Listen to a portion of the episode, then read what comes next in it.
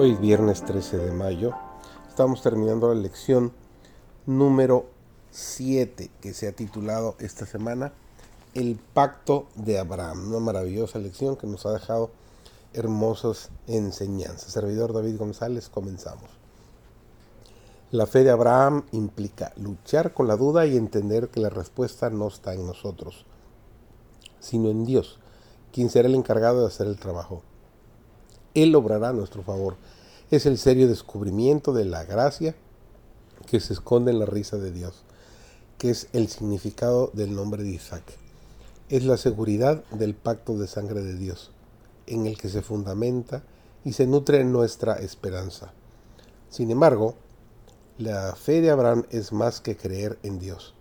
También abarca el cuidado ético y la preocupación por los seres humanos, por nuestra familia, como Abraham y su sobrino Lot, y por los que están lejos, aún por aquellos que son extraños en el mundo, como el caso de la relación de Abraham con el rey pagano Abimelech. El diálogo entre Dios y Abraham muestra una dinámica interesante. Sorprendentemente, la fe finalmente se desarrolla como resultado de este intercambio, de este dimes y diretes entre las dudas humanas y la seguridad divina. Hay, una misteriosa relación de tensión entre estos polos opuestos.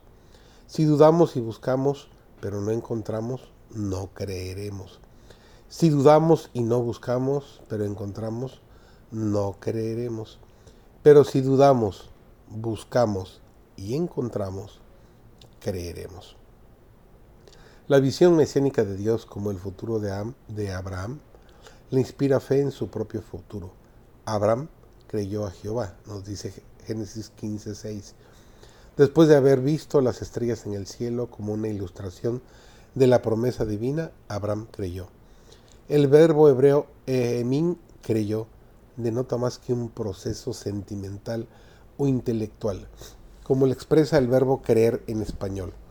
Significa más que una mera referencia a un credo o una creencia religiosa o la aptitud ingenua de tragarse cualquier cuento.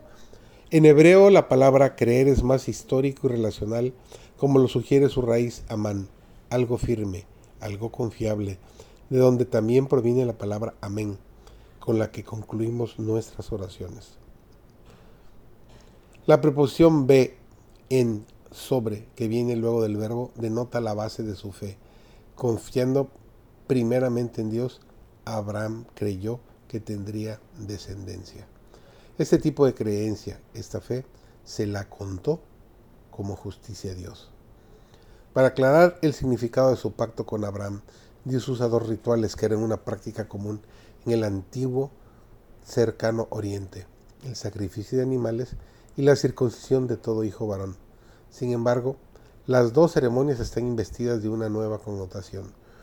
Mientras que en las culturas del antiguo cercano oriente los sacrificios se ofrecían como un regalo del hombre a los dioses, lo que indica un movimiento ascendente, Abraham ofreció sus sacrificios como una expresión de su fe en que Dios lo salvaría, mostrando así un movimiento descendente. Los sacrificios ceremoniales ilustran el proceso redentor de este pacto. Dios representado por la antorcha encendida pasa entre los pedazos de los animales.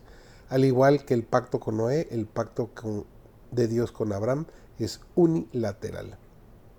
El pacto de Dios con Abraham incluye el regalo de la tierra y la simiente mesiánica. La promesa se refiere proféticamente a los acontecimientos futuros de la esclavitud en Egipto, el éxodo y la conquista de la tierra.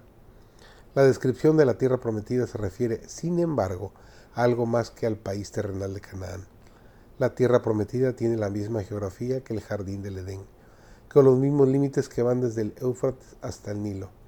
Más allá de la promesa terrenal de la tierra, también vio Abraham la tierra restaurada a su belleza edénica, que se le daría a él para siempre, como pleno y final cumplimiento de la promesa.